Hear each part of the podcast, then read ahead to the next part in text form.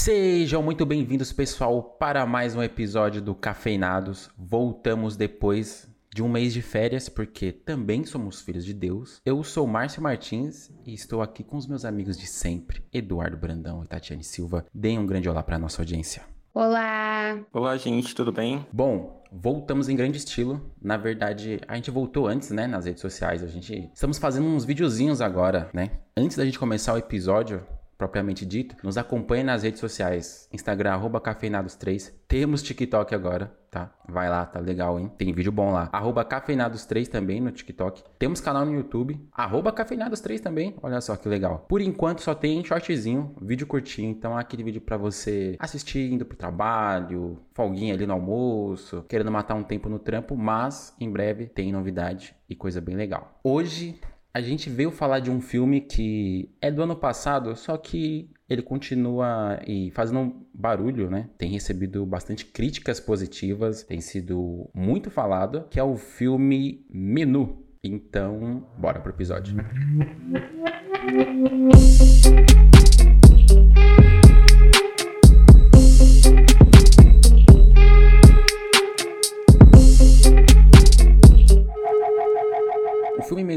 foi lançado dia 1 de dezembro de 2022. Ele é dirigido aí pelo Mark Milod, Mylod, não sei qual é a pronúncia correta. Ele que tem um participou de Game of Thrones, né? Tem, tem participação em, em alguns episódios de Game of Thrones. Tem um roteiro do Seth Reyes e do Will Tracy. Espero que minha pronúncia esteja esteja certa, meu inglês esteja em dia. E a sinopse do filme aqui, só para contextualizar vocês, é a seguinte: um jovem casal visita um restaurante chique e exclusivo numa ilha, onde o aclamado chefe Slovik, que é interpretado pelo Ralph Fiennes, nosso eterno Voldemort, Harry Potter está morto! Ele prepara pratos deliciosos e algumas surpresas durante esse. Não um retiro, né? Mas durante essa estadia nesse restaurante extremamente chique, nessa ilha. Enfim, grandes surpresas é, aguardam nossos protagonistas, nossos personagens aí. Bom, dito isso, o filme ele traz críticas, algumas críticas, né? Eu confesso que eu fiquei meio. Sabe aquela. Quando você termina de assistir o filme, o filme não é difícil, mas você tá tentando entender que você acabou de assistir ali, não porque é difícil, mas absorver todos os significados ali, tudo que o, o filme propôs. Então, é, tem um, é um filme de suspense, tem um toque de terror em alguns momentos. Eu achei que ele tem um, um tom assim, eu achei ele um filme morno, não é um filme ruim. Poderia ser melhor, ou talvez a minha espera, a minha expectativa de querer ser um filme grandioso, um final surpreendente, é justamente a minha frustração. Será? Ah, eu acho que assim, ele é. Eu concordo que ele é um filme morno, mas ele é um filme esteticamente muito bem feito. Eu gostei muito das, das, das partes técnicas, assim, sabe? Como um bom amante de Masterchef, eu amei a, as referências, entre aspas, aquelas, aqueles zooms no, nos pratos, assim, sabe? Aquelas coisas legendadas. Achei a estética muito, muito legal, mas eu concordo que ele é morno, mas não que isso seja ruim, que afaste. Eu acho que talvez um ápice maior. Talvez ele tenha que ser um, tinha que ser um pouco mais corajoso, assim. Eu acho que ele é bem simples até. Se fosse um pouco mais corajoso, talvez ele explodisse mais a nossa cabeça, não sei. Mas eu, eu gostei bastante do filme. Eu fui muito receoso, porque eu achei que seria um filme que falasse sobre canibalismo, por exemplo. Eu achei que esse menu seria uma de carne humana, assim, sabe? Acho que seria é... óbvio, né? Isso, mas aí ele foi para um outro lado que acabou me surpreendendo, não esperava, que a experiência que ele fosse criar o menu em si, não fosse só os pratos, mas é a experiência que os convidados dele, deles viveram ali naquela noite, né? E isso eu achei muito, muito, muito original, muito inteligente. Eu gostei. Falar um negócio pra vocês. Não queria falar, não, mas eu vou falar. Lá vem. Pra começo de conversa, quando o Márcio falou, ah, vamos assistir menu. Eu pensei no menu do controle. Pra mim nem era negócio de prato. Eu vou! Pensei assim, um menu configurações. Eu não sei por que que vocês estão rindo, porque eu sou brasileira, aqui é cardápio. Se o filme fosse o cardápio, eu ia saber do que tá falando. Havia aquele negócio de menu pra mim. Eu não pensei nesse menu, pensei, ah, que isso. Já vou falando, não gostei do filme.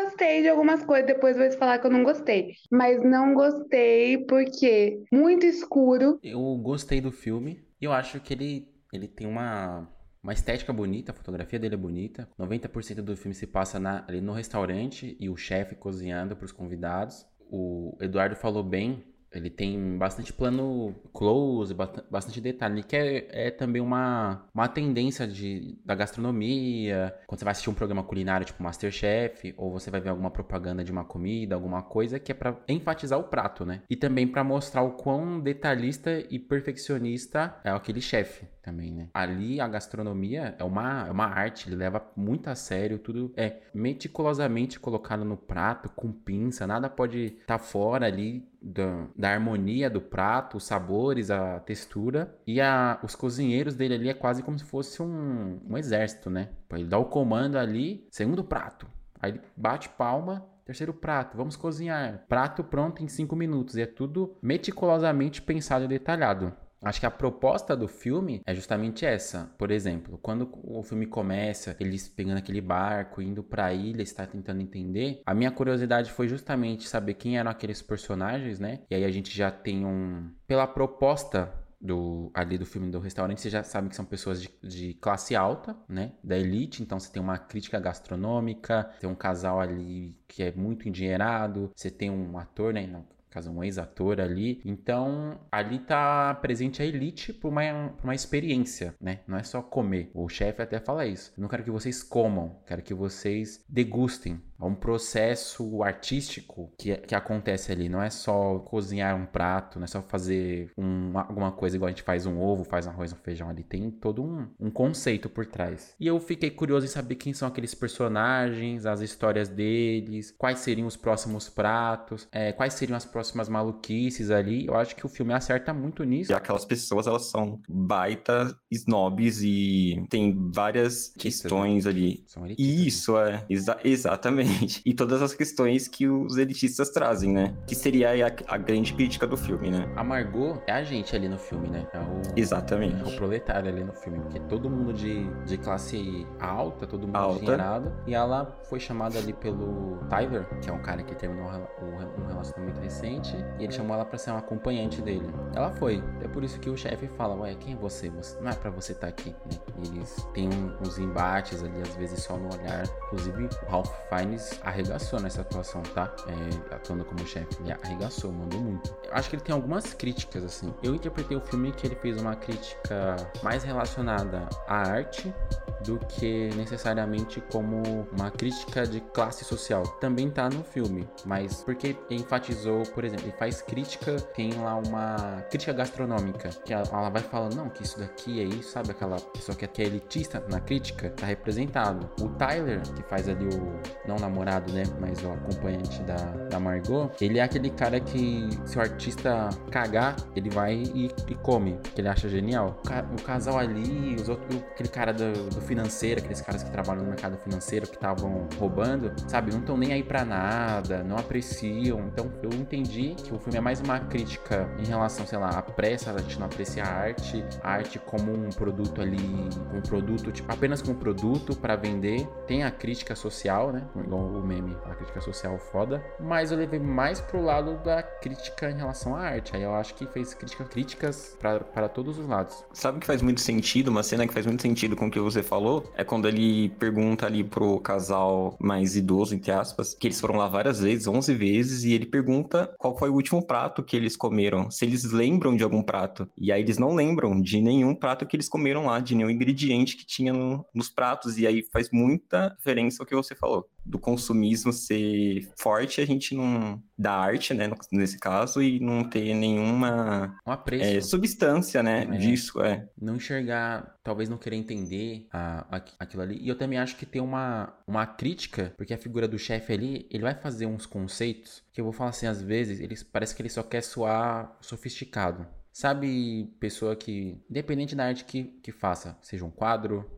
seja um poema, seja um filme. Não é que ela fez um negócio que é difícil de entender porque ela queria comunicar algo. É que ela quer se fazer difícil de entender, entendeu? Eu acho que também tem essa crítica no chefe, que ele faz uns conceitos lá louco e só pra so soar sofisticado. E no final, a Margot só queria o um hambúrguer. Só comeu o hambúrguer porque o resto era uma bosta. Mas os pratos eram feios. Não vai falar que era bonito, que era Masterchef. Umas gotinhas velhas, aquele negócio, umas gotinhas Aí depois vem outra lá, o quê? Com uns, uns pedaços, tem uns gominhos. Aquilo ali pra alimentar precisava de 10 pratos. Foi só 5. Não gostei. Eu acho que o Tyler é o personagem mais odiável. É. Até mais que o chefe. Ainda mais por saber que ele sabia, né? Ele era o único que sabia, então. E levou alguém pra morte. É muita cachorrice de uma pessoa. Inclusive, eu acho que isso é um, um. Se eu fosse apontar um, algum erro ou algum déficit, seria isso. Porque eu acho que eles são personagens odiosos, mas a gente não consegue. Eu, pelo menos, não consegui odiar eles. Só o Tyler. É como se fosse. Não olhe pra cima, por exemplo, que tinha aqueles personagens que a gente sabe que são muito. que são escrotos, né? E que só pensam neles e tal. Eu achei que foi muito sutil. Não consegui sentir que eles são personagens muito escrotos e que eles mereciam aquela, aquela morte, assim, sabe? Eles mereciam estar ali. Porque possivelmente eles mereciam. Não sei, não, não me passou isso. Eu achei muito sutil nesse, nesse ponto, assim, sabe? É, eu particularmente não fiquei querendo que ninguém morresse ali. Talvez o Tyler levar um presta atenção, que ele era insuportável. Mas eu não senti ódio você falou, por outros personagens. Eu nem queria que eles morressem ali. Me incomodou no filme, porque o filme tem um, um ar de estranheza o tempo inteiro. Principalmente quando o pessoal vai pra ilha e é um restaurante. Porque é um, uma- umas trocas de olhares estranhas, umas frases enigmáticas daquela senhora que vem com a, bandeja aqui, ah, vai ser servido. Não, sabe? Várias coisas que são estranhas. A relação da Margot com o Tyler, que depois você descobre que eles não são um casal, né? Que ela é uma acompanhante. Tudo ali. Vai ficando. Parece que não encaixa, sabe? Parece que, pô, é, tá difícil de digerir aquela, aquelas relações. E a proposta do filme é essa. Só que eu não. Pra você ver, né? O milagre. o filme tão ruim que ele não queria matar ninguém. Olha aí, que Você coisa. achou o filme ruim? Eu não achei o filme ruim. Não é que eu achei ruim. Eu acho que não supriu as expectativas. Porque você vê a capa do filme, você fala, hum, que isso? Isso aqui em suspensão. Achei um suspensinho. Achei que era, é mais bizarro do que suspense. Os olhares são bizarros, sabe? Os diálogos são bizarros. Aquela. Posso chamar de garçonete? Não sei. A que a, que a Margot matou. Gente, aquela mulher é estranha. Falar pra você, entendeu? É dar medo.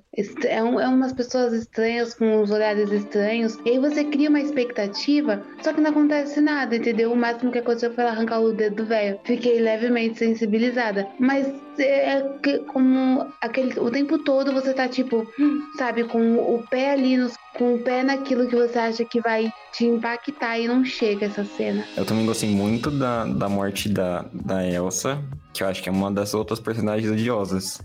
Porque ela é realmente muito estranha e ela realmente dá medo. Então ela aspira ali aquela, aquela vontade de você é, querer fugir ali daquele ambiente, né? E aí quando eu tenho um embate com a, com a Margot, eu acho que é um dos ápices do filme. Eu curto bastante. Eu acho que eu fiquei com- muito com canibalismo na cabeça, porque eu achei muito frustrante a, a morte do Tyler, né? Que a gente nem vê. Quando o chefe chama ele, eu achei que ele seria. Ele ia virar um prato.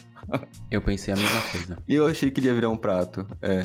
Preferia, porque ele só se matou. Mas acabou sendo, acabou sendo sem importância, assim, né? Tipo, nem deram. É. Até porque ele se mata, né? Então também não é legal de mostrar isso no cinema, em mídia, nem nada. Pra não incentivar. Mas fazendo aqui uma provocação, será que a Tati falou que ela não sentiu, nossa, aquele suspensão, é um suspensinho. Será que a crítica do filme também não é essa? Porque você não aproveitou? Porque muitas das coisas do filme tá nos detalhes ali, tá nos olhares, tá numa frase, tá no prato, tá naquele close, tá na descrição do prato, tá numa frase que o personagem falou lá no começo e ela vai fazer sentido mais lá na frente, tá naquela sacada do cara que trai a esposa ter o, o dedo cortado, tá na sacada dele, ele vai fala que vai servir pão, fala hoje a gente não vai servir pão, e aí ele fala de Jesus, que Jesus compartilha o, o pão, que o pão é um alimento sagrado, e aí ele só serve aquela substância ali, e aí a, a gente querendo um suspense aquele de explodir a cabeça, não consegue aproveitar esses. A proposta do filme em nenhum momento tá falando que vai revolucionar o cinema nem nada. E aí, Tati? Eu acho que é suspense, é suspense, tá? Eu vi todos esses detalhes, vi show. O velho era traíra, cortado o dedo dele, ficou sem pôr aliança. Entendi, entendi o negócio do pão, entendi os olhares sinistros, mas não mexeu comigo, cara. O filme não entendeu. É o que eu falo, a gente percebe como conforme aquilo mexe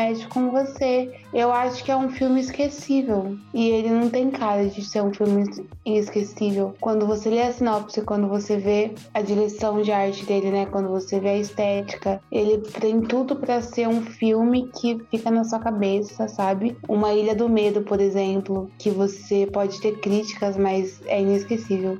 E eu achei mediano, de verdade. Ah, eu acho um filme morno. Eu não acho ele mediano, eu acho ele ali um filme nota 8, sabe? Filme legal de assistir. Mas, por exemplo, o final, a gente que. Acho que a gente esperava muito do final. Pelo menos eu tava esperando um desfecho. Falei, nossa, agora o bagulho vai endoidar aqui. E foi simples. O pessoal morreu ali como marshmallow na fogueira. Todo mundo. Me incomodou a passividade de todo mundo naquele filme. Menos da Margot. Foi a única que tentou, parece, sobreviver ali. O pessoal Eu acho que isso é proposital, né? É, é proposital. É proposital. Porque na hora que o Dale entra lá, né? Incomoda começo, muito. O cara do, da polícia, sei lá, que na verdade era um cozinheiro também disfarçado. E eu falei, não é possível que eles não vão pedir ajuda. Não é possível. Falei, isso é se aguentar muito ali o, a chibatada. Só que me surpreendeu, entendeu? Não foi o que aconteceu. Eu, por um momento, eu falei, não, não é, não é isso que vai acontecer. Mas acho que o, talvez o filme não é mais justamente pelo final. Que o final, final médio, morno. Acontece que tem que acontecer assim, sabe? Não ousa. E talvez quando a gente vai assistir um suspense, a gente quer assistir um, um Ilha do Medo, um Garoto Exemplar, também é muito bom. E acaba criando expectativa ou pegando ali o que você esperava de um outro filme, nesse filme que a proposta não é essa. É diferente, exatamente. Eu acho ele até um final muito coerente com o que veio, com o que ele trouxe, assim, de, de filme, né? Ele não é um final ruim, ele é um final bem coerente, faz muito sentido. É, achei super apropriado. O personagem que mais merecia conseguiu, e mais esperta ela foi, conseguiu se salvar. É, mas ele realmente não é nada de. Ele não é um ápice fortíssimo que a gente poderia curtir mais, né? Se fosse um final de Tarantino cheio de sangue. Here we are family. We harvest, we ferment, we gel. Mas e você? Você discorda da gente? Você concorda comigo e com o Edu que o filme é bom, é coeso? Ou o filme é esquecível e Ilha do Medo é muito melhor? E você pode dar sua opinião, sabe onde? No arroba cafeinados3. Nosso Instagram, que tá com vídeos fresquinhos e quentinhos. Toda semana a gente tem a gente tem indicação de filme, a gente tem curiosidades. A gente estreou três quadrinhos novos essa semana, né? Inclusive agradecer aí o pessoal que assistiu, compartilhou, comentou. Valeu. E você pode ir lá dar sua opinião, dar sua indicação, reclamar, falar: nossa, odiei o filme, horrível. Criticar o nosso podcast. O importante é você ir lá, seguir. Aí você pode, pode falar o que você quiser. Mas só pode se você seguir a gente. E se você compartilhar esse episódio também. Estamos aí no TikTok também, arroba Cafeinados3. Estamos no Facebook, arroba Cafeinados3. E também no YouTube temos um canal Cafeinados, você procura lá. Tá o nosso nossa mesma fotinha do Insta. Por enquanto a gente só tem shorts, né? Mas em breve teremos novidades. Você quer falar alguma coisa, Edu? Não, é isso. Segue a gente que os conteúdos estão muito legais. Exato. Então, espero que vocês tenham gostado, se divertido. Nesse episódio a gente tá um pouco enferrujado ainda, então a gente vai desenferrujando. A gente ficou um mês de férias, um mês sem gravar. Quer dizer, sem gravar aqui podcast, né? Porque outras coisas, outros projetos estavam a todo vapor. E a gente se vê semana que vem em mais um episódio do Cafeinado, seu programa de cultura pop e também sobre a vida. Falou. Bye, gente. Tchau.